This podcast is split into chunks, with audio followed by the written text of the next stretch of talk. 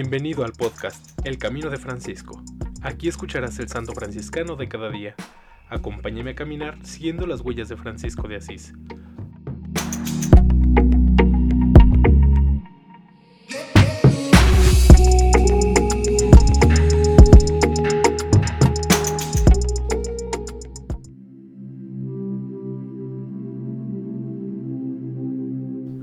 Abril Tes.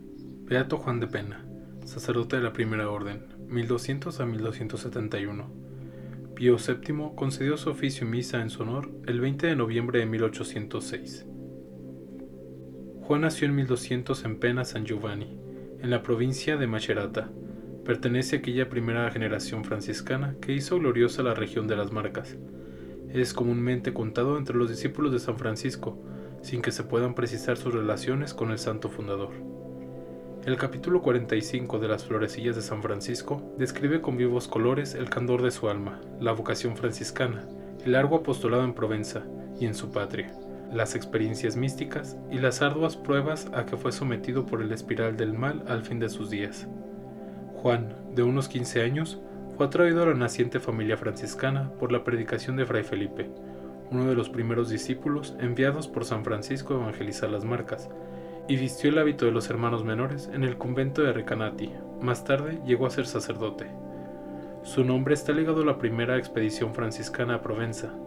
Entre los 30 hermanos destinados por San Francisco en el capítulo de 1217 a la Galeana Arbolesa y bajo el mando de Fray Juan Bonelli de Florencia figura nuestro frater Joanes de Pina Picena. De su ministerio en aquella región, que se prolongó por unos 25 años, nada de particular nos ha transmitido las fuentes.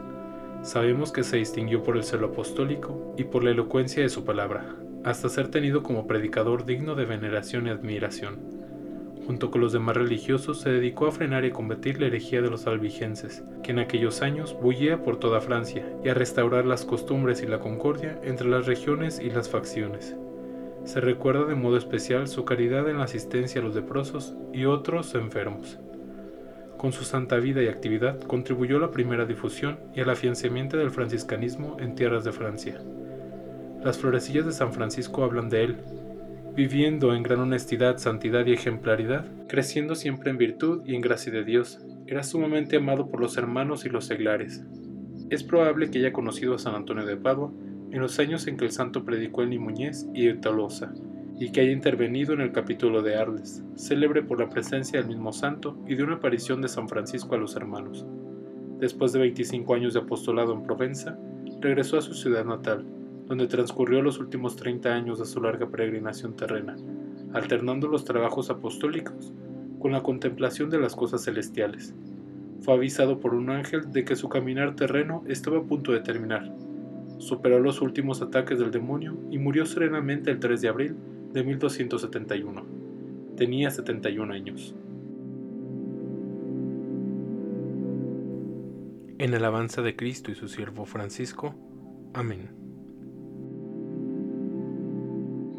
Beato Juan de Pena, ruega por nosotros.